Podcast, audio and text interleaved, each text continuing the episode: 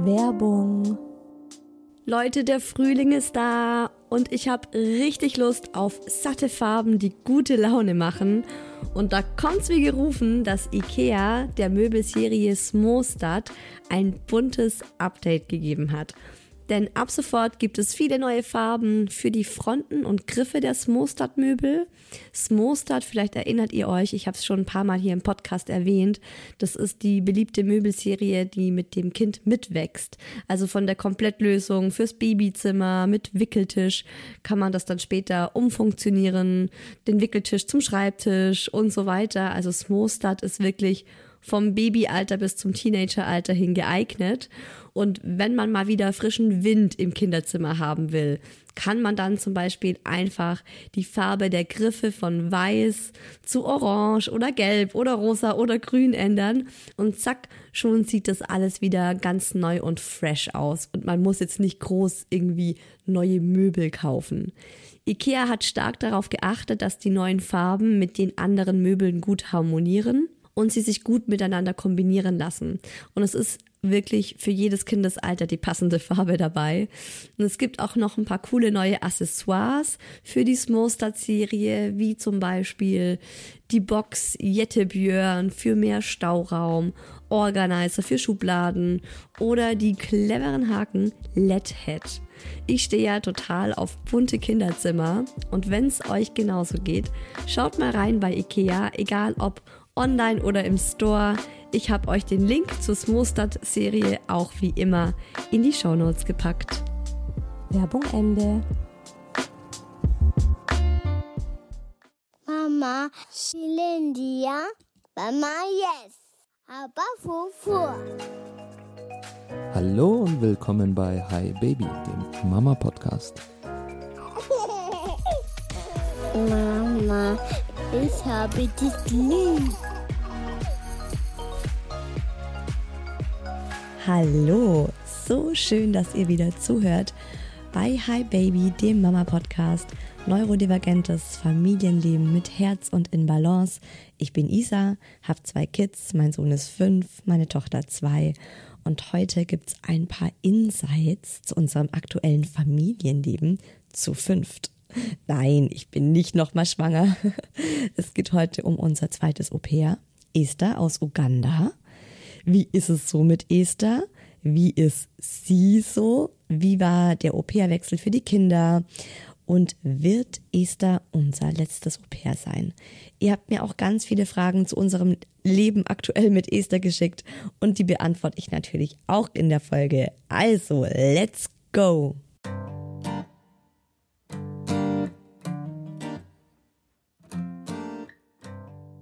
Let's Go ist eigentlich schon der ideale Einstieg für diese Folge, weil das gerade bei uns zu Hause so ein Running Gag ist. Esther kommt aus Uganda, da ist Englisch eine der offiziellen Amtssprachen. Sie spricht also fließend Englisch, was schon mal der erste große Unterschied zu unserem ersten Au-pair China ist, die aus Indien kam und daher auch eine viel größere Sprachbarriere mit uns zu Beginn hatte. Und Esther kann sich dahingehend leicht machen die quatscht einfach Englisch und zumindest mein Mann und ich verstehen sie. Und inzwischen eben auch immer mehr die Kinder. Und Let's Go war halt eine der ersten Redewendungen, die unser Sohn jetzt von ihr übernommen hat. Weil sie sagt halt ständig zu ihm so, hey, äh, lass uns das und das machen, let's go.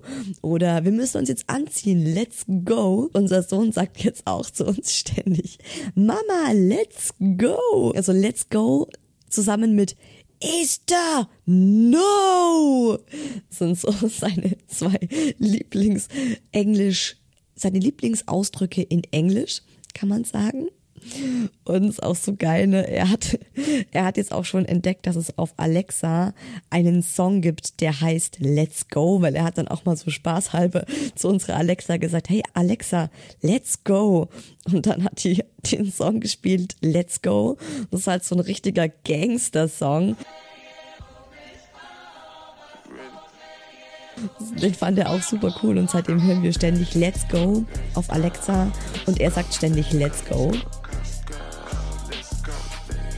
Also, dass Esther Englisch spricht, ist einerseits natürlich ein Vorteil, weil wir dadurch wirklich auch sicherstellen können, dass sie uns versteht, wenn es mal drauf ankommt, also wenn wir was Wichtiges zu besprechen haben oder wenn wir eine wichtige Info für sie haben, dann machen wir das aktuell einfach auf Englisch, weil wir dann wissen, okay, sie wird's so garantiert verstehen. Der Nachteil auf der anderen Seite ist, dass wir natürlich auch oft Englisch sprechen. Wir rutschen da auch regelmäßig total unbewusst rein und dadurch kann sie eben nicht so schnell und nicht so gut Deutsch lernen, wie äh, wenn sie jetzt ähm, darauf angewiesen wäre, nur mit uns ähm, Deutsch zu sprechen, weil sie vielleicht Englisch gar nicht so gut beherrscht. Und was ich auch noch mal viel wichtiger finde, wenn wir Erwachsenen ständig Englisch miteinander sprechen, ist es halt auch für die Kinder total blöd, weil die das nicht verstehen. Klar, andersrum lernt äh, ja nicht nur der Mucki, sondern auch die kleine Murmel lernen automatisch jetzt auch so ein bisschen Englisch und so englische Wörter. Das ist aber nicht unser Fokus. Also es gibt ja auch Familien, die ganz bewusst ein englischsprachiges Au-pair in ihre Familie holen, damit die Kinder eben Englisch lernen das ist bei uns äh, so nicht gewollt, sondern wir sagen schon, hey, Hauptsache, äh, das Au-pair versteht unsere Kinder und auch andersrum. Und das ist eben gerade noch so ein bisschen ein Faktor, wo ich dann oft sage, hey, Leute, können wir mal wieder ins Deutsche switchen? Weil auch Esther sehr, sehr häufig einfach Englisch spricht weil sie weiß, so ja, das verstehen wir. Und das ist schon auch was, was dann die Kids so ein bisschen nervt. Ähm, wo dann auch gerade der Mucki oft kommt und sagt so, hey, könnt ihr jetzt mal still sein? Ich verstehe gar nichts. Und äh, da müssen wir uns gerade so ein bisschen alle an der eigenen Nase packen, dass wir einfach Deutsch miteinander sprechen, weil das ist ja auch ein großer Grund, warum Esther nach Deutschland gekommen ist. Sie möchte gerne Deutsch sprechen. Sie möchte auch nach dem Jahr bei uns äh, weiter in Deutschland bleiben und in Deutschland eine Ausbildung anfangen. Das ist auch sowas, äh, ja, das darf man einfach auch nicht außer Acht lassen, dass viele junge Frauen, die sich ähm, entscheiden, so ein Au-pair zu machen, da auch nochmal so mh, mm, einen ganz anderen familiären Druck dahinter haben. Wir hatten es bei Gina und bei Esther so, dass bei beiden die Eltern diese Entscheidung getroffen haben, um ihrem Kind eine bessere Zukunft zu ermöglichen und sich dann halt gedacht haben, okay, wie kommst du in irgend so, ähm, so eine Industrienation? Was liegt dir? Okay, du bist ähm, gut mit Kindern, es macht dir Spaß, macht dir Freude, du hast auch schon viele Erfahrungen drin. Komm, dann ähm, schauen wir, dass du ein Au-pair wirst und so in dieses Land so ein bisschen einen Fuß reinkriegst. Ich finde es auch total legitim und voll in Ordnung. Und deshalb ist es halt auch für Esther so wichtig, Deutsch zu lernen, weil sie braucht äh, B2 als Sprachlevel, um eben eine Ausbildung anfangen zu können. Auch noch so ein Unterschied zwischen Esther und Gina, unserem ersten Au pair, ist, dass wir Esther ja auch tatsächlich vom Flughafen abgeholt haben und von Anfang an, also von ihrem ersten Schritt in Deutschland an begleiten konnten jetzt. Gina war ja eine Wechslerin, die war sechs Wochen lang bei einer anderen Familie und hat sich dann entschieden, die Familie zu wechseln und kam dann zu uns. Und es war immer so, ja, die hat so einfach äh, ja den ersten Clash of Cultures, diesen ersten Kulturschock mit ihrer ersten Gastfamilie gehabt und diese ganzen ersten Male mit ihrer Gastfamilie gehabt. Das war dahingehend auch schön, dass jetzt mit Esther alles zum ersten Mal so mitzuerleben. Als sie ankam bei uns am Flughafen in München, lag überall richtig viel Schnee. Und sie hat zum ersten Mal in ihrem Leben Schnee gesehen und Schnee berührt. Und sie meinte auch so, sie ist aus dem Flughafen raus. Sie wollte aus dem Flughafen raus, einfach nur in ihrem Oberteil. Und ich habe dann zu ihr gesagt, Esther, hast du eine warme Jacke dabei? Also das haben wir auch vorab besprochen, was sie alles noch äh, in Uganda besorgen soll, beziehungsweise was wir vielleicht für sie besorgen sollen und mitbringen am Flughafen. Und da hat sie gemeint, ja, ja, sie hat eine warme Jacke und eine Mütze und Handschuhe. Und dann sind wir da so da gestanden am Flughafen und ich so, ja, dann zieh das mal an. Und sie, ach, brauche ich das jetzt schon? ja, und dann ist sie raus am Flughafen und äh, hat gemeint, wow, dieser sie hat noch nie in ihrem Leben so einen kalten Wind in ihrem Gesicht gespürt und er hat sie richtig erschlagen. Das war wie eine Mauer aus Eiswind und sie stand erstmal nur so und war so völlig schockiert, so, oh mein Gott, okay, wow, krass ist es kalt. Dann hat sie verstanden, warum ich sie darum gebeten habe, gleich ihre Jacke anzuziehen. Also das war so zu Beginn einfach cool mitzuerleben, wie was für sie halt alles neu ist und was für sie alles besonders ist und was sie alles, also wie sie Dinge einfach erlebt, die für uns so vollkommen normal sind. Heimweh war natürlich auch nochmal ganz anders präsent bei Esther als jetzt bei Gina weil es eben, glaube ich, auch tatsächlich so im ersten, also in der ersten Woche oder am ersten Tag ist es so am allerschlimmsten und dann wird es langsam besser. Und natürlich kommt es immer wieder mal hoch. Ähm, Weihnachten war natürlich nochmal so ein, so ein, ja, ein Heimweh-Peak, Silvester. Jetzt hatte auch neulich ihre Mama Geburtstag. Und da merkt man dann schon auch, hey, äh, die ist zum allerersten Mal weg aus ihrer Familie. Also die hat davor noch nie ähm, von ihrer Familie mehr als eine Nacht getrennt verbracht. Und das muss man sich einfach auch so nochmal dann bewusst machen. Esther ist vom Gemüt her das komplette Gegenteil wie unser erstes Au pair China. Also ich sag mal so, China kam eher vom Gemüt nach unserer Tochter. Die hat unserer Tochter sehr geglichen, äh, der kleinen Murmel. Ruhig, ausgeglichen, unfassbar lieb, schüchtern. Die hätte nie, also die hätte nie irgendwie eine andere Meinung vertreten wie wir und gesagt, hey, aber ich sehe das so oder so. Die war sehr danach bedacht, alles genau so zu machen, wie wir es sagen, hat auch wenig Eigeninitiative gebracht und also sie, wir mussten ihr genau sagen, was sie tun soll und von sich aus hätte sie jetzt auch nicht irgendwie wo angepackt oder so. Und es war halt alles ganz klar geregelt. Und Esther ist mehr wie unser Sohn. Die ist eine absolute Energiebombe. Die ist auch so, bam, here I am. Sie ist laut, sie ist unfassbar lustig. Also sie macht ständig Witze und lacht, was uns auch so richtig gut tut. Und es war auch genau das, was wir uns jetzt äh, gedacht haben was wir brauchen. So einfach jemand, der so ein bisschen so diese Leichtigkeit und äh, ja, so, so eine, eine Prise mm, na, so eine gute Laune, wie sie halt so junge Menschen oft haben. Wisst ihr, was ich meine? Das so ein bisschen reinbringt in unser Familienleben. Sie ist auch liebevoll chaotisch, würde ich mal sagen. Dementsprechend sieht auch ihr Zimmer ganz anders aus als bei China. Da war das immer top aufgeräumt und ist das Zimmer erinnert mich mehr so an mein Jugendzimmer. Also es ist ja auch so, ne? China war ausschließlich für unsere Tochter da und da waren uns ganz andere Dinge wichtig. Die hat äh, von 8 bis 14 Uhr genau, hat Gina auf unsere Tochter aufgepasst und der Mucki ging ja um 8 Uhr in, die, in den Kindergarten und kam um 15 Uhr. Deswegen war sie, wenn, also wenn der Mucki mal krank war oder wenn mal Ferien waren und ich dringend was arbeiten musste, weil normalerweise habe ich mir da auch immer freigenommen. Aber dann in so Ausnahmesituationen war sie schon auch mal für unseren Sohn verantwortlich. Aber das war dann auch immer für uns ganz klar, dass sie richtig krass mit ihm überfordert ist und eigentlich die Wohnung danach so aussieht, als hätte eine Bombe eingeschlagen. Und bei Esther war von Anfang an geplant, dass sie sich eben auch um beide Kinder gleichermaßen kümmert und mich einfach in der Früh und am Nachmittag unterstützt, so dass ich auch auf die Bedürfnisse von beiden Kindern im Alltag gut eingehen kann, weil die eben total unterschiedlich sind von unseren Kids dass ich zum Beispiel mit der kleinen Murmel mal auf den Spielplatz gehen kann und wenn der Mucki gerade sagt so, hey, nee, ich habe gerade einfach das Bedürfnis nach Ruhe und Entspannung nach meinem anstrengenden, wuseligen Kindergartentag, dann kann er mit Esther zu Hause bleiben und ich gehe mit der kleinen Murmel auf den Spielplatz, ne?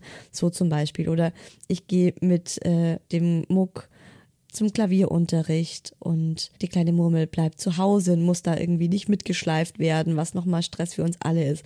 Also es ist schon, ich habe ja schon mal gesagt, ne, unser zweites Au-pair ist so ein bisschen das Luxus-Au-pair, dass wir uns halt auch gönnen. Für uns ist es auch preislich nochmal entspannter, würde ich mal sagen, weil wir bekommen für unseren Sohn Pflegegeld. Das bekommt man, wenn man eine Autismusdiagnose hat, in der Regel auch so bei diesem, in diesem Alter vom Kind. Und mit diesem Pflegegeld können wir auch den Großteil der Kosten bezahlen. Ah ja, das kann ich auch jetzt kurz vorziehen. Das ist auch eine ähm, häufig gestellte Frage im virtuellen Kaffeeklatsch gewesen, der nachher natürlich noch kommt mit euren Fragen, die ich beantworte. Was kostet ein Au-pair? Aktuell zahlen wir für unser Au-pair im Monat 350 Euro. Das sind, hm, sind das 70, ich glaube 70 Euro davon sind Kosten für einen Sprachkurs, die wir übernehmen und die wir ihr zahlen. Und zu diesen 350 Euro im Monat kommt eben noch dazu, dass wir ihr ein eigenes Zimmer stellen müssen. Das ist auch Pflicht und ähm, Verpflegung. Also sie darf bei uns natürlich komplett umsonst essen. Sie muss kein Geld für Essen ausgeben. Und das sind natürlich auch nochmal so Fixkosten, die einfach mit obendrauf dazukommen. Das Thema, das mir am meisten Bauchschmerzen bereitet hat, bevor Esther zu uns kam, war natürlich, wie wird der Mucki mit ihr klarkommen. Dass die kleine Murmel mit ihr gut klarkommen wird, da hatte ich jetzt überhaupt keine Bedenken. Ich meine, die ist gerade frisch zwei geworden. Da ist man noch nicht so wählerisch. Ne? Da ist einfach, okay, da ist ein neuer Mensch da, die wohnt jetzt bei uns, die spielt jetzt immer wieder mal mit mir. Cool.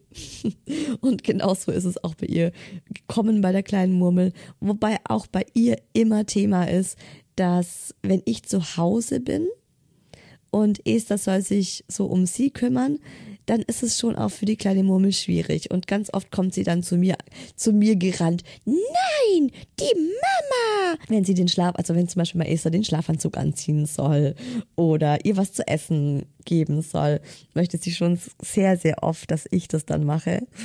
Aber das ist ja auch vollkommen in Ordnung. Und die größere Zitterpartie war tatsächlich, wie kommt sie mit unserem Sohn klar? Wie kommt unser Sohn mit ihr klar? Wird er sie akzeptieren? Wird er sie respektieren? Und ich muss sagen, ich hatte wirklich Bedenken und ich war mir echt unsicher, ob es eine gute Idee ist, nochmal ein Au-pair zu holen.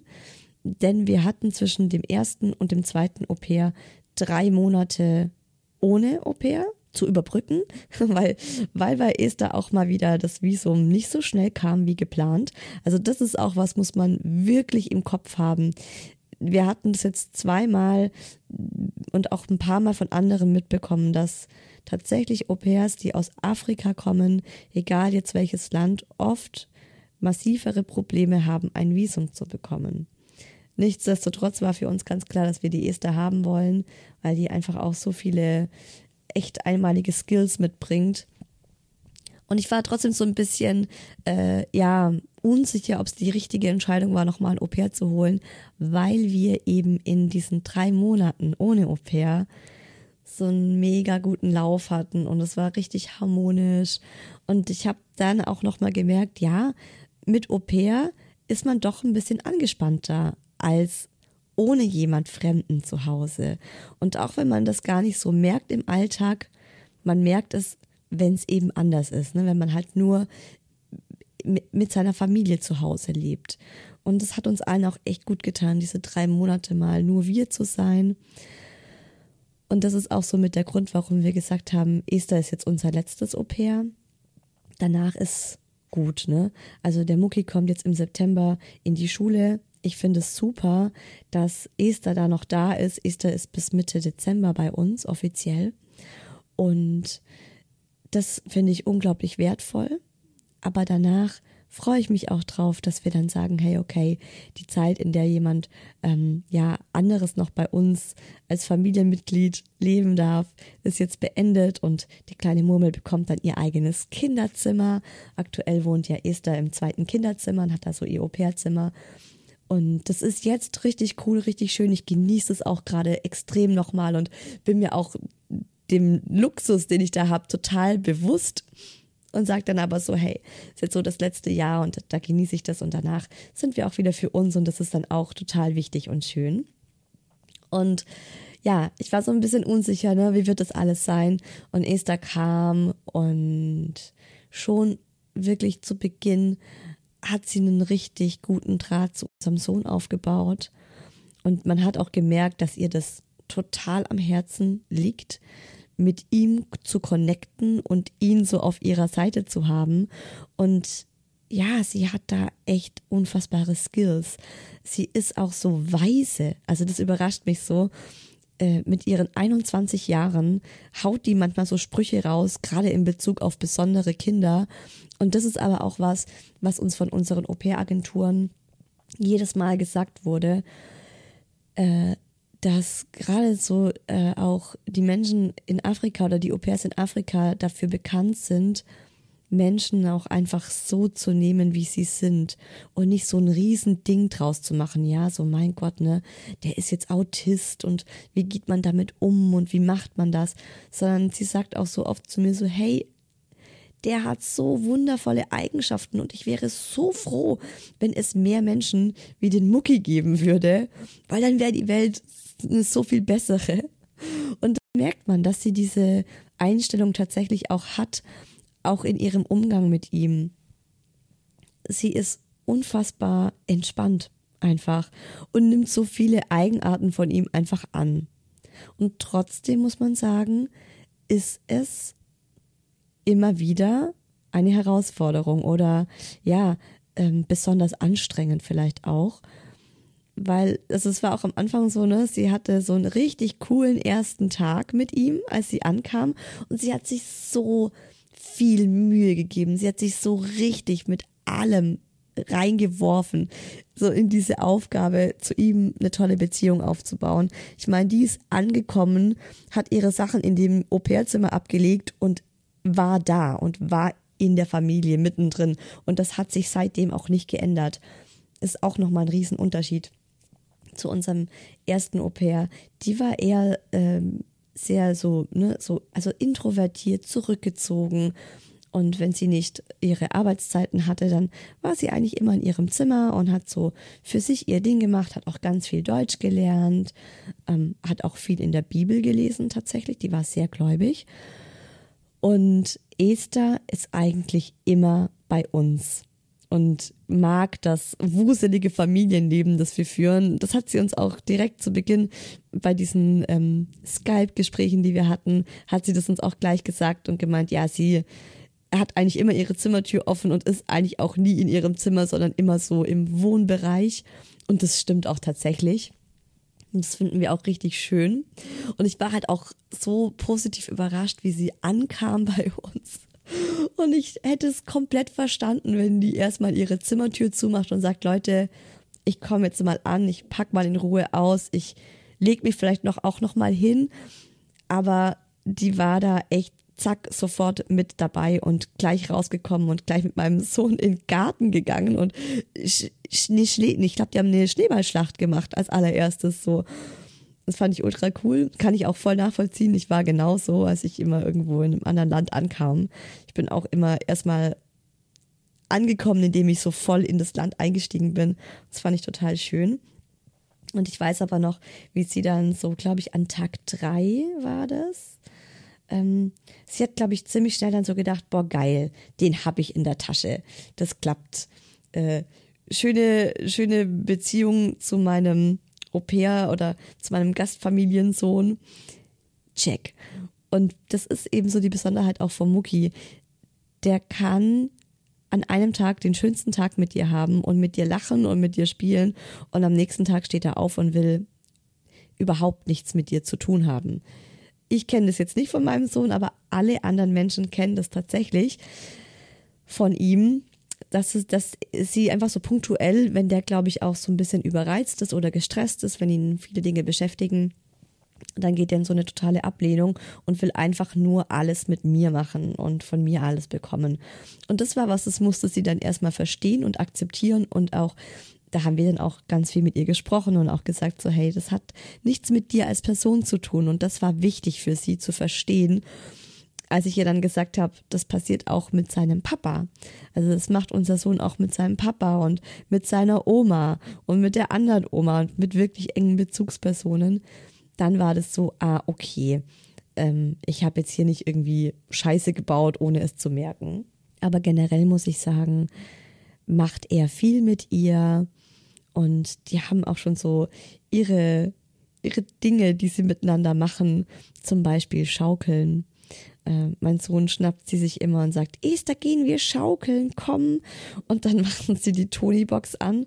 Aktuell habe ich auf der Tonybox nur Gummibär-Musik drauf gespielt. Das hat sich natürlich der Mucki von mir gewünscht. Und dann hören sie Gummibären und schaukeln zusammen. Also sie ist einfach mit dabei und er schaukelt. Und das macht er mit ihr zum Beispiel unfassbar gern. Dann springen sie auch einfach gern so durch die Wohnung, fangen sich gegenseitig, kitzeln sich dann durch, äh, spielen eben fangen, verstecken, Geister, verkleiden sich so als Geister und erschrecken sich dann gegenseitig. Solche Dinge. Was er tatsächlich, also was er halt nicht so gerne mit ihr spielt, sind Rollenspiele, was er eigentlich ultra gerne macht. Aber das ist auch ganz logisch. Dazu muss man eben auch einfach viel sprechen können. Und das kann Esther noch nicht. Und deswegen ist es so für, für ihn, ja klar, beim Fangespielen, beim Versteckespielen, beim Schaukeln, beim Kitzeln, da muss man nicht viel reden.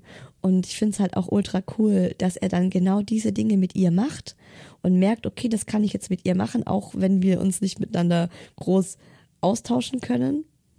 Und die anderen Sachen macht er halt dann immer noch mit uns. Esther hat mir auch mal erzählt, bevor sie zu uns kam, hatten wir ja sechs Monate Kontakt über WhatsApp und zwar wirklich mindestens zweimal die Woche und oft auch täglich haben wir uns einfach so von unserem Tag erzählt, Sprachnachrichten hin und her geschickt, dass sie schon so ein bisschen auch Deutsch lernt und so ein bisschen in die Sprache reinkommt.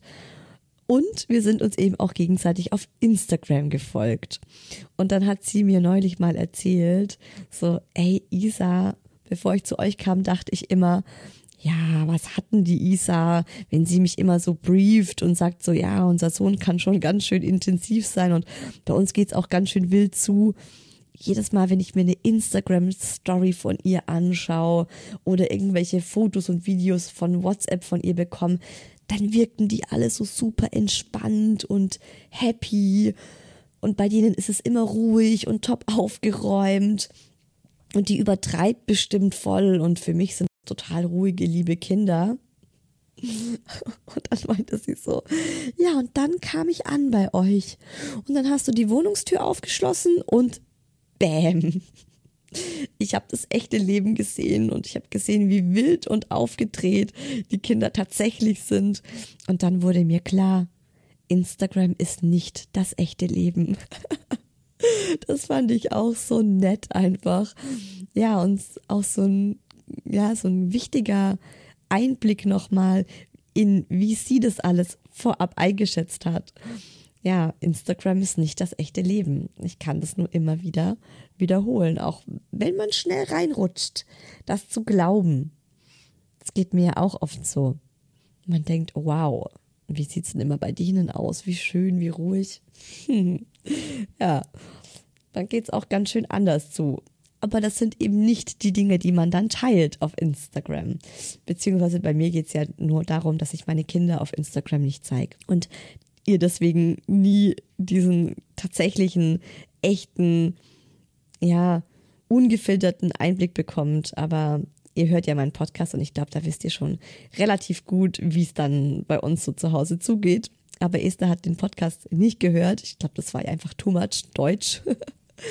sie hat aktuell eben Sprachniveau A1 und deswegen hat sie sich halt so mit Instagram so vertraut gemacht, wie es bei uns aussieht, wie unser Alltag so ist. Und ja, das ist eben nicht so ganz repräsentativ. Da ist der Podcast deutlich repräsentativer. Was ich auch nochmal wichtig finde, was ich jetzt eben auch bei Esther nochmal ganz anders gesehen habe, weil jeder Mensch und jedes Au-pair ist individuell.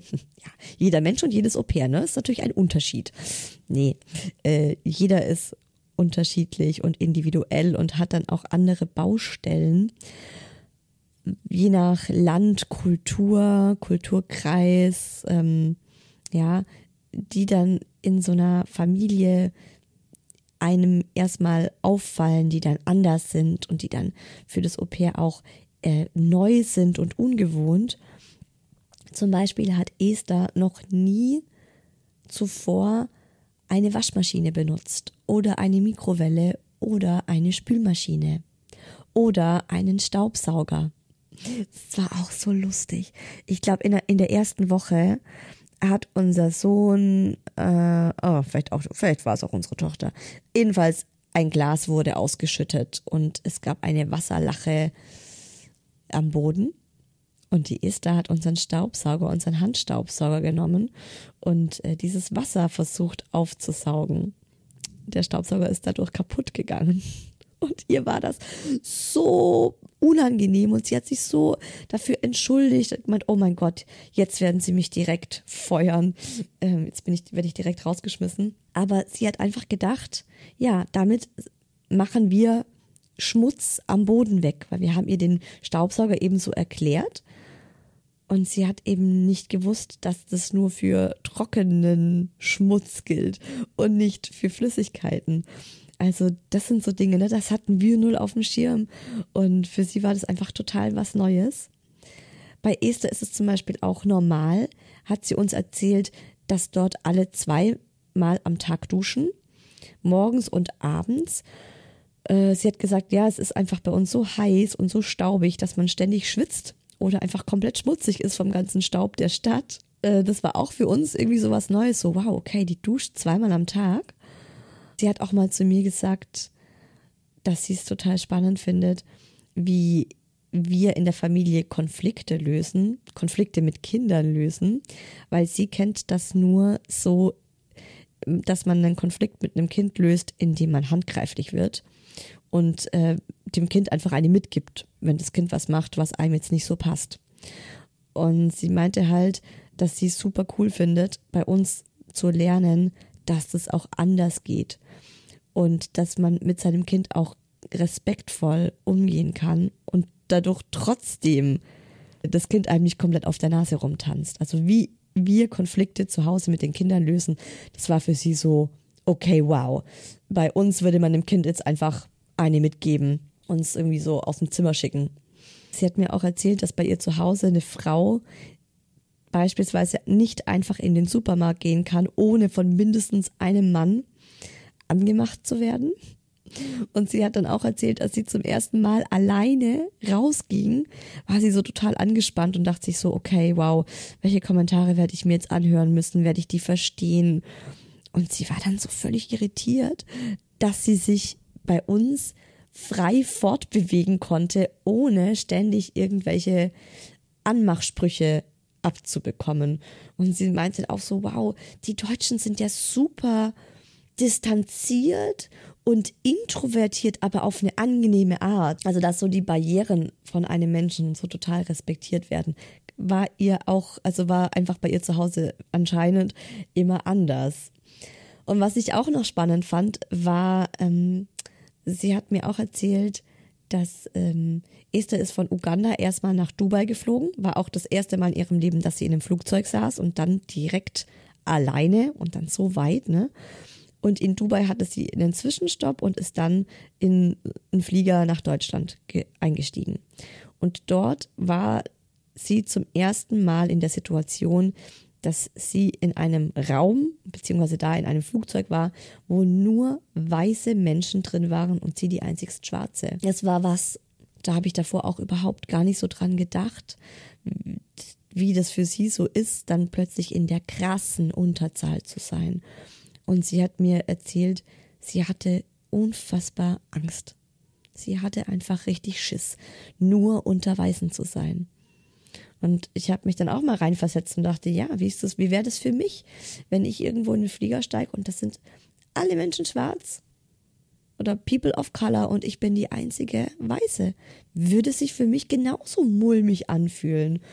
Und auch das ist sowas, was wir zu Beginn gar nicht so auf dem Schirm hatten und dass mir jetzt immer öfter bewusst wird, wie, in wie vielen Situationen aktuell Esther die einzigst farbige Person im Raum ist. Ein anderes Thema, äh, da Esther nicht unser erstes Au-pair war, waren wir auch noch mal deutlich besser vorbereitet und wussten auch, was wir diesmal anders machen wollten, beziehungsweise worauf wir direkt von Beginn an achten wollen, was wir ihr sagen wollen. Ja, weil das, man lernt halt mit dem ersten Au-pair, lernt man so, ah, Mensch, okay, das macht sie so und das macht sie so. Ah, das hätten wir vielleicht erwähnen sollen, dass wir das so handhaben möchten oder so. Zum Beispiel war beim ersten Au-pair war das so, dass wir zu ihr gesagt haben, so hey, wirf deine Wäsche einfach bei uns in den Wäschekorb und wir kümmern uns drum. Und irgendwann haben mein Mann und ich dann beschlossen, ja, wir machen das mit dem nächsten Au pair anders. Die soll ihre Wäsche selbst waschen, weil das einfach auch ein echt großer Zeitfaktor dann nochmal ist, wenn man für eine andere erwachsene Person die komplette Wäsche mit wäscht und zusammenlegt dann auch und das dann ähm, nochmal mit erledigt. Und das ist zum Beispiel so eine Sache. Oder dass wir direkt gesagt haben, äh, ist ein bisschen intim oder vielleicht so ein bisschen was, ähm, naja, ich erzähle es euch einfach trotzdem, dass wir jetzt gesagt haben, das große Geschäft machen wir bitte nur im Gäste-WC und nicht einfach bei uns im Badezimmer geruchstechnisch ist es einfach deutlich besser, wenn man morgens ins Bad gehen kann und es gut duftet. Das sind so Kleinigkeiten, wo wir, wo wir dann gedacht haben, ja, das sagen wir einfach direkt zu Beginn. Guckt mal, wir machen das hier so, wir machen das hier so.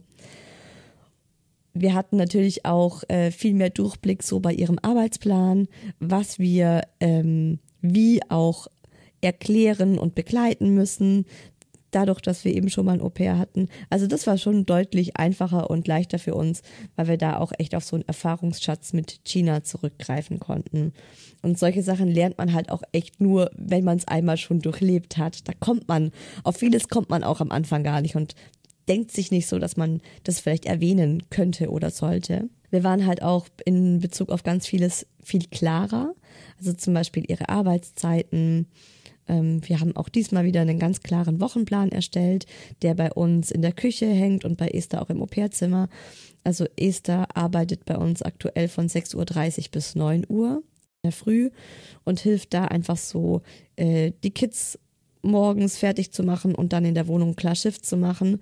Und dann ist sie einfach von 15 Uhr bis 18.30 Uhr nochmal mit dabei und unterstützt einfach so, wenn es eben mal, wenn der Mucki vielleicht auch ein bisschen mehr individuelle Unterstützung braucht oder ganz andere Bedürfnisse hat wie unsere Tochter, wie schon gesagt.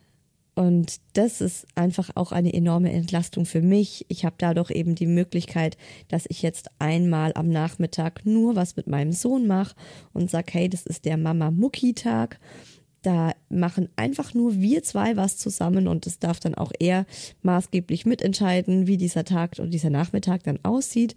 Und genauso hat es dann natürlich auch die kleine Murmel. Am nächsten Tag ist dann der Mama-Murmeltag und da mache ich einfach irgendwas, wo ich mich nur um sie kümmere, wo wir da einfach so Quality Time zusammen haben. Ich kann aber auch mal am Nachmittag spontan was arbeiten, wenn wir krankheitsbedingt vielleicht wochenlang irgendwie, ja, ich wochenlang nicht zum Arbeiten kam. Oder ich kann spontan mich mal mit einer Freundin im Café treffen am Nachmittag. Das ist auch ein absoluter Gamechanger für mich, so, dass ich da immer wieder mal auch zu Freundinnen gesagt habe, ja, nö, 15.30 Uhr passt. Es war früher immer so, ja, nee, ich habe ja ab 14 Uhr wieder die Kinder, beziehungsweise ab 13.30 Uhr gehe ich ja schon los und hole meine Tochter. So, da kann ich jetzt äh, plötzlich zusagen und mich einfach auch mal mit einer Freundin spontan nachmittags im Café treffen. Oder eben auch so, äh, wenn ein Kind mal auf eine Geburtstagsfeier eingeladen ist, dann ist es auch nicht irgendwie schwierig, so ja, was machen wir mit dem anderen Kind? Kommt es einfach mit oder ähm, ja, geht es nicht, dass das andere Kind mitkommt? Sondern ich sage, ja, du bist bei Esther und wir gehen zusammen auf den Geburtstag. Also das ist schon einfach eine enorme Erleichterung. Und jetzt komme ich zum virtuellen Kaffeeklatsch und euren Fragen in Bezug auf unser Leben mit dem zweiten Au pair. Die erste Frage. Die erste Frage ist schon so schön. Wo ist das erste? Ey, wo ist eigentlich das erste Au pair? Ja, das erste Au pair ist aktuell immer noch in Deutschland. Sie macht eine Ausbildung zur Pflegefachfrau. Wir haben immer noch eine total schöne Beziehung zueinander, eine sehr vertraute. Äh, Gina kam auch zu uns über Weihnachten. An Heiligabend war sie da und am ersten Weihnachtsfeiertag haben wir Weihnachten zusammen gefeiert. Und äh, sie wird auch jetzt zum Geburtstag der kleinen Murmel, wird sie wieder kommen. Also das ist alles äh, sehr, sehr schön und ja, so einfach so richtig vertraut, einfach so ein bisschen so, ja, wie so eine, wie so eine Schwester für, für mich gefühlt. Fällt dir das Loswerden der Kinder schwerer als beim ersten Au-pair? Nö, schwerer als beim ersten fällt es mir nicht, aber es fällt mir immer noch gleich schwer. also das ist schon, ja, ich mache mir schon immer, also ich habe immer noch ein ungutes Gefühl, wenn sie zum Beispiel mit einem der Kinder jetzt alleine rausgeht. Und Straßenverkehr zum Beispiel so ins Spiel kommt. Das ist auch was, was wir immer noch nicht machen. Und das ist auch in Ordnung, weil es ist ja gerade noch Winter, wir sind sehr viel zu Hause oder bei uns dann so noch im Garten und bei allem anderen, wenn es dann rausgeht, bin ich einfach immer mit dabei. Ist es unangenehm, wenn sie Familienstreit mitbekommt? Ja, na klar. Natürlich ist mir das unangenehm und peinlich. Aber es ist ja auch immer so, mm, da muss man auch, finde ich, ein bisschen so das Au-pair so gut einschätzen können, wie sensibel ist sie, was für eine, was für eine sensible Seele ist sie so. Und bei Esther, die hat ganz am Anfang, also es ist ja verständlich, ne, als sie kam, waren wir alle total angespannt. Der Mucki, wir hatten einfach totale Angst, dass es dem Mucki nicht gut gehen wird damit, dass er vom Verhalten her sehr anstrengend wird. Und deswegen waren mein Mann und ich total angespannt und nervlich total so am Limit. Auch weil das war ja im, Jahr, im Dezember, wo sie kam. Und wir hatten so eine krasse Krankheitswelle davor. Und dann hatten wir einen üblen Streit in der ersten Woche, wo sie da war. Und ich dachte mir nur so, boah, scheiße, ey. Das, boah, das tat mir richtig weh. Und ich dachte mir, warum, warum müssen wir so einen schlimmen Streit haben in ihrer ersten Woche, so eine Scheiße? Und dann bin ich auch äh, später dann zu ihr hin und habe dann versucht, ihr das nochmal zu erklären und einzuordnen. Und sie war dann so, naja, ihr hattet doch keinen Streit, ihr hattet eine Diskussion. Alles easy. Und dann habe ich gemerkt, dass, ja, dass das für sie völlig anders ankam, als ich mir das vorgestellt habe. Und ich dachte mir so, oh Gott, ne, boah, ultra dramatisch. Das sagt auch mein Mann oft äh, zu mir, wo er sagt, dass ich Streits oft als sehr viel dramatischer erlebe als er. Und jetzt eben glücklicherweise auch als unser Au pair. Also man hat einfach so eine individuelle, ja, Schwelle, wo man sagt, da ist jeder anders und ich bin da wohl offensichtlich sehr sensibel und schätzt das oft sehr viel schlimmer ein, als es für viele andere vielleicht ist. Und das hat mich auch total dann beruhigt. Ich so, okay, krass, alles klar. Gut, dann wird das ja bei uns äh, nicht so ein Thema sein. Und seitdem hatten wir tatsächlich auch gar keinen Streit mehr. Es war jetzt nur dieses eine Mal. Und ähm, so ja, das hat mich schon ganz schön beruhigt, dass sie da so eine, so eine meiner Meinung nach hohe Hemmschwelle hat, was sie dann schlimm findet und ähm, was sie immer noch so als Diskussion einfach sieht. Was macht sie am liebsten in ihrer Freizeit? Ist die nächste Frage. Tatsächlich ist sie in ihrer Freizeit einfach am liebsten bei uns. Ich sag ihr auch immer so, ey Esther, du darfst auch das Haus verlassen. Du darfst auch nach München gehen und äh, einfach mal so die Stadt erkunden. Du darfst dich auch mit anderen Au-pairs connecten. Ich habe sogar äh, ein paar Au-pairs aus unserem, aus unserem Städtchen habe ich mit ihr connected und habe ihr die ähm, Handynummern besorgt, dass sie sich vielleicht auch mal mit denen treffen kann, mal mit denen was machen kann. Aber sie geht wirklich äh, aktuell, ist, vielleicht ist es ihr auch einfach noch zu kalt. geht sie nicht aus dem Haus, sondern ist einfach so immer bei uns. Und das ist irgendwie auch ein schönes Zeichen. Also es zeigt ja auch, dass sie sich bei uns wohlfühlt. Ja, womit ich gerade die nächste Frage beantwortet habe, fühlt sie sich wohl? Ja. Und das ist auch wirklich schön zu sehen. Und wir haben auch echt schon oft zusammen so einen Filmeabend dann gemacht. Und äh, sie kam öfters dann auch mal so am Abend zu uns und meinte, na, was macht ihr heute? Und ähm, wir haben dann eben auch ein paar Mal so gesagt, ja, hast du Lust, wollen wir uns zusammen einen Film angucken? Und dann haben wir so Filme angeschaut, entweder direkt auf Englisch oder Deutsch mit Untertitel. Und das war irgendwie auch echt schön. So in den ersten Wochen haben wir das ziemlich viel gemacht. und dadurch auch so echt so eine richtig familiäre Bindung zu ihr aufgebaut. Wie finanziert ihr das? Muss man alles selbst zahlen? Bekommt man Zuschüsse? Ist auch eine Frage, habe ich ja schon ein bisschen beantwortet. Also wir finanzieren das alles selbst. Wir bekommen keine Zuschüsse. Wir bekommen eben für unseren Sohn Pflegegeld, aber das bekommen wir völlig au pair unabhängig. Das steht uns einfach zu. Ähm, das steht allen Eltern zu, die ein Kind mit Behinderung haben, das eben einen gewissen Pflegegrad hat und das ist bei uns der Fall. Aber wir nutzen das Geld halt zum Beispiel für ein Au pair und das ist halt für uns auch. Wir hätten, glaube ich, kein Au pair. Ziemlich sicher hätten wir jetzt kein Au pair, wenn der Mucki nicht autistisch wäre. Stört dich das nicht in deiner Privatsphäre? Das sind immer so Fragen, ne? Stört dich das nicht in deiner Privatsphäre? Da merkt man, da hat gerade jemand was über sich selbst preisgegeben. Also dich würde das wahrscheinlich in deiner Privatsphäre stören. Und ich denke, wenn mich das stören würde, dann hätten wir kein Au pair. Dann hätte ich das irgendwie anders gelöst. Dann hätten wir vielleicht einmal die Woche oder zweimal die Woche eine Babysitterin, die so kommt, ne? Aber tatsächlich äh, finden mein Mann und ich das eher bereichernd und cool, so mit jemand anderem auch mal zusammenzuleben und ja, wir haben ja jetzt gesagt, das ist höchstwahrscheinlich unser letztes Au pair und wir genießen das noch total und haben deswegen damit auch kein Problem. Was wir aber haben und was wir richtig, ähm, ja, was wir nochmal so als richtigen Luxus empfinden, ist, dass wir bei uns einen ausgebauten Kellerraum haben, beziehungsweise so einen ausgebauten Keller eigentlich haben, der wie noch so ein Teil zu unserer Wohnung ist. Und da hat zum Beispiel mein Mann sein Homeoffice drin, aber da steht eben auch die, die alte Riesenglotze aus der vorherigen Wohnung und unser Gästesofa.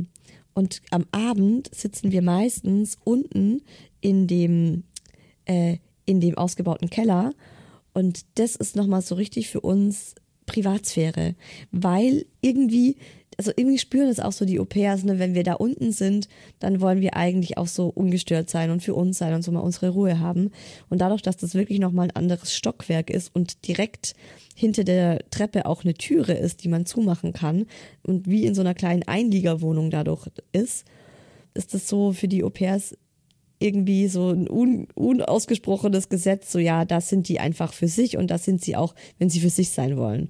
Und das ist tatsächlich so ein richtiger Luxus, dieses Zimmer zu haben. Vergleicht ihr euer neues Au pair mit dem alten? Ich glaube, das macht man ganz automatisch. Aber ich finde es ganz wichtig, das äh, den Menschen nicht spüren zu lassen und auch nicht im Sinne von, das machst du besser als das, das ist ja sowieso, ja, so sehe ich die Welt nicht und so sehe ich auch Menschen nicht. Es gibt ja keinen Menschen, der besser ist als ein anderer, sondern jeder ist halt anders und hat andere, ähm, ja, andere Begabungen, andere Talente, andere Eigenschaften. Und ich kann mich echt glücklich schätzen, weil ich wirklich sagen kann, wir haben zwei vollkommen unterschiedliche Au pairs gehabt und beide haben wir in kürzester Zeit in unser Herz geschlossen und ja, mit beiden auch wirklich eine schöne, äh, tolle Zeit gehabt. Und jede war für ihre Zeit und für ihre To-Dos genau die richtige. Und das ist schon echt äh, ein Glück, oder? Dass man das sagen kann. Hat aber auch viel, glaube ich, mit der eigenen Einstellung zu tun. Und mein Mann und ich, wir sind beide sehr tolerant und sehr offen. Und ähm, ja, dahingehend äh, ist das, glaube ich, auch, äh, ja, dass wir bei vielen einfach sagen, ja, ist halt jetzt so und passt auch für uns. Wie war die Umstellung für die Kinder? Für die Kinder war es überraschend easy. Hätten wir nicht gedacht, aber ja, sie ist einfach so eine liebenswerte und herzliche Person. Die Kinder haben das ja auch schon gekannt, so ein Au pair bei uns in der Wohnung zu haben. Das war jetzt nichts komplett Neues.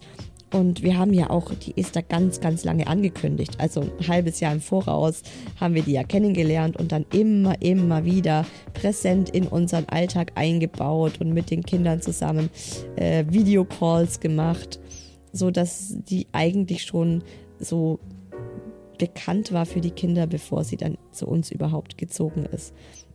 Und das fand ich nochmal ganz wichtig und wertvoll. Und ja, wir können uns eigentlich echt nur positiv über unseren Sohn wundern, wie wunderbar, wie unfassbar toll er das alles macht mit seiner Diagnose. Ja, man könnte sich ja echt denken, so, boah, bei einem Kind mit Autismus, bei dem ja Veränderungen ist ein zentraler Teil von der Diagnose Autismus, dass autistische Kinder, Kinder mit Autismus nicht so gut mit Veränderungen umgehen können. Und das kann er tatsächlich gut. Also so, er hat es richtig, richtig gut gemacht und die kleine Murmel sowieso. Die Kinder sind richtig gut mit der Umstellung klargekommen. Genau, wie reagiert sie auf Muckis Besonderheiten? Ja, das ist schon auch äh, noch so für uns da äh, so ein ja, dauerpräsent, denke ich mal, so dieses Thema. Da müssen wir auch immer noch ganz viel erklären und nochmal, äh, ja, so Awareness schaffen bei vielen Dingen. Ein Beispiel, wir waren Schlittenfahren, ähm, der Mucki, Esther und ich. Und wir hatten zwei Schlitten.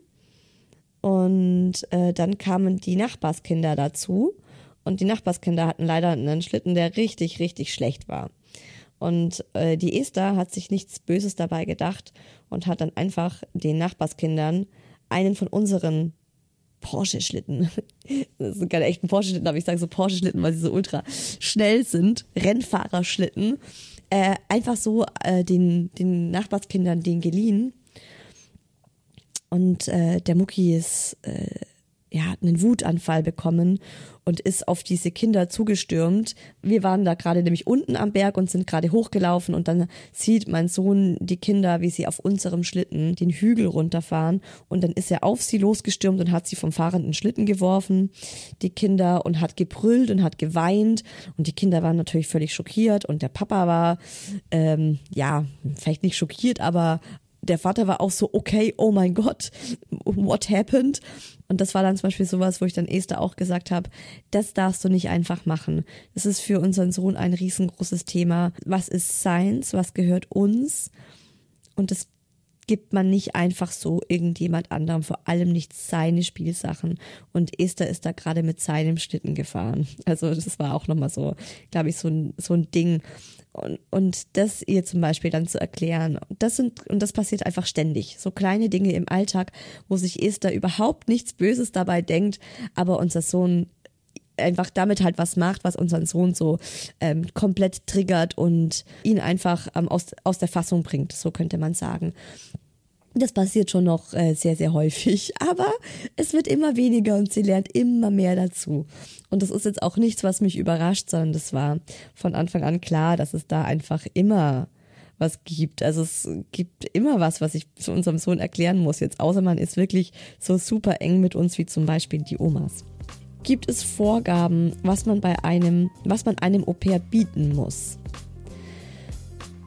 Ja, gibt es aber das kannst du dir auch mal nochmal durchlesen. Das weiß ich jetzt im Detail nicht mehr auswendig. Es ist auf jeden Fall ein eigenes Zimmer. Es sind maximal sechs Stunden am Tag Arbeitszeit, zwei aufeinanderfolgende Tage frei. Das ist auch, muss man auch, zumindest alle 14 Tage, zwei Tage frei am Stück. Genau, also solche Dinge, Urlaubstage natürlich, also so ein bisschen wie das, äh, das äh, ähm, Arbeitsrecht in Deutschland geregelt ist. Die Urlaubstage sind ganz normal wie bei jedem Angestellten. Bei der Krankheit verhält es sich genauso wie bei jedem Angestellten. Wenn das Au-pair krank ist, dann zahlen wir natürlich weiter ihr Gehalt und äh, sie muss nicht arbeiten, solche Dinge. Äh, genau. Und eben so rein organisatorisch müssen wir ihr ein eigenes Zimmer stellen, ein eigenes Bad. Nicht aber ähm, ist, ist erwünscht, aber ist nicht unbedingt zwingend notwendig. Und das ist halt auch immer was, was wir dann nochmal so extra erwähnen und sagen, hey, wir haben kein zweites Badezimmer, aber ja, wir teilen einfach unser Badezimmer und teilen es uns dann auch auf und besprechen das, wer wann ins Bad geht. Und dann klappt es eigentlich auch so ganz gut. Wir sind in Woche 3 mit unserem neuen Au pair und es klappt noch nicht und ich muss wieder arbeiten. Wie macht ihr die Eingewöhnung, bis sie ganz alleine bleiben können? Hm, ja, wie gesagt, es gibt tatsächlich, äh, mm, also dass sie ganz alleine mit den Kindern für sechs Stunden zum Beispiel ist, das gibt's nicht. Und aktuell ist sie so maximal drei Stunden mal mit den Kindern alleine zu Hause. Ich habe mir fest, also ich mache es immer so, ich bin die ersten zwei Wochen, bin ich weiter so, als wäre ich alleine mit den Kindern. Und das Au pair guckt einfach nur zu und ist sozusagen dabei und lernt halt und äh, macht schon auch mit, aber es ist eigentlich für mich so, dass ich sage, hey, du kannst auch einfach nur zugucken und dabei sein. Und dann geht es so Stück für Stück, ähm, finde ich, dass ich dann merke, okay, das klappt jetzt schon gut, das kann sie jetzt mal alleine machen. Ah, da muss ich noch mal. Es ist so Learning by Doing eigentlich. Wenn ich dann mal wieder sehe, dass sie unsere Tochter die Windel falsch rum angezogen hat, dann, ah ja, stimmt, ich muss dir noch erklären, dass es ein vorne und ein hinten bei der Windel gibt, ne? Solche Dinge. Oder neulich erst hat sie unsere unsere Tochter viel zu leicht angezogen und ist mit ihr rausgegangen. Und dann war, äh, ist mir auch so, okay, scheiße. Hoffentlich wird sie jetzt nicht krank und hm, ich muss ihr mal erklären, was ich bei welchen Temperaturen für geeignet erachte für meine Kinder und habe mir dann auch nochmal genau erklärt, dass sie immer nach dem nach den Temperaturen erstmal die Temperaturen abchecken muss und dann eben ne, die Jacke ziehst du an, wenn es unter fünf Grad hat und die Jacke kannst du vielleicht ab fünf Grad bis zehn Grad anziehen und die Schuhe sind für alle Temperaturen unter sieben Grad. Und so ein bisschen habe ich halt ihr so erzählt, wie ich's mache und das sind halt so Dinge, das äh, ist auch immer noch nicht abgeschlossen. Es dauert, glaube ich, schon. Ich würde sagen, so drei Monate dauert es schon, bis das Au pair wirklich so bei allem einfach Bescheid weiß, wie man was macht. Auch beim Thema Kochen oder beim Thema Einkaufen. Wenn wir sie mal zum Einkaufen schicken, dann ist auch, oft machen wir das dann so, dann zeigen wir ihr Bilder von den Produkten, dann googeln wir die dass sie auch eben zum Beispiel Bio-Eier kauft. Das ist uns halt wichtig. Wir kaufen halt nur Bio-Eier oder ne, solche Geschichten einfach. Bekommt ihr die Au-pairs über eine Agentur und was sind die Kosten? Ja, wir machen das mit einer Agentur, muss man nicht zwingend mit einer Agentur machen, aber finden wir deutlich entspannter, was die ganze Bürokratie angeht, da unsere Au-pairs bisher ja immer aus einem Nicht-EU-Land kamen und ein Visum brauchen und so weiter und so fort. Und da haben wir so ungefähr 650 Euro einmalig für die Vermittlung gezahlt, für die erfolgreiche Vermittlung. Und die letzte Frage ist, haben sich eure Erwartungen erfüllt? Und da kann ich ganz klar mit einem dicken, fetten, großen Ja antworten. Erwartungen haben sich total erfüllt. Wir sind total happy. Wir freuen uns total, dass Esther da ist. Nächsten Sonntag gibt's hier im Hi Baby Podcast eine ganz besondere Folge. Die werde ich nämlich live aus Mauritius aufnehmen. Ja, nicht live, ne? Aber ihr werdet die Folge hören, während ich auf Mauritius bin und ich werde sie auf Mauritius für euch aufnehmen und euch einfach alles zu unserem Urlaub äh, erzählen, zu unserer ersten Fernreise mit Kindern. Was waren so Dinge, äh, die man einfach auf dem Schirm haben muss, die uns dann auch noch ganz spontan eingefallen sind. Wie ist es? Ich bin auch selber total gespannt, was ich in der Folge erzählen werde. Und ich freue mich total, wenn ihr den Hi Baby Podcast bewertet, abonniert, Freunden, Freundinnen weiterempfehlt wo auch immer ihr den hört. Damit tut ihr mir einen riesengroßen Gefallen und unterstützt diesen Podcast. Ansonsten wünsche ich euch jetzt eine wunderschöne Woche. Lasst es euch gut gehen. Gönnt euch was. Alles Liebe, eure Isa.